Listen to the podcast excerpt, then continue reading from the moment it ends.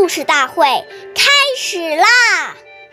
每晚十点，关注《中华少儿故事大会》，一起成为更好的讲述人。斗闹场，觉悟进；邪僻事，觉悟问。岁月易流逝，故事永流传。大家好，我是中华少儿故事大会讲述人曹子贤。今天我给大家讲的故事是《管宁割席》第三十八集。管宁是三国时期的人，他从小做事认真专注。从不分心。有一次，管宁和朋友华歆坐一张席子上读书，这时门外的大街上人声嘈杂，原来是一个有名的大官经过这里。管宁不以为然，仍专心致志地阅读。可是华歆坐不住了，心想。出去看看，也许可以交一个朋友。于是他放下书本看热闹去了。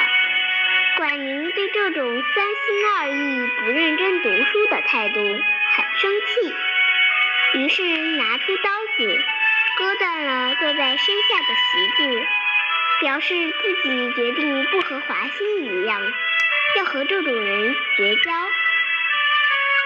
下面有请故事大会。王老师为我们解析这段小故事，掌声欢迎。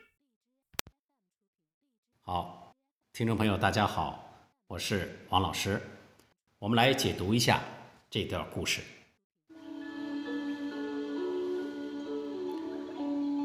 孔夫子说：“非礼勿视，非礼勿听，非礼勿言，非礼勿动，就是此意。”孩子来到不好的环境中，交到不好的朋友，根源还是在于善恶不明。假如从小我们就能把孩子的德性的根基扎牢，善恶分明，那当他接触到不善的人和环境，自然就会敬而远之，因为在他的心中有一把做人的尺度。对这种尺度，他明明白白。我们把这叫做先入为主。所以呀，一定要在孩子还没养成染上这些恶习的时候呢，就要制止。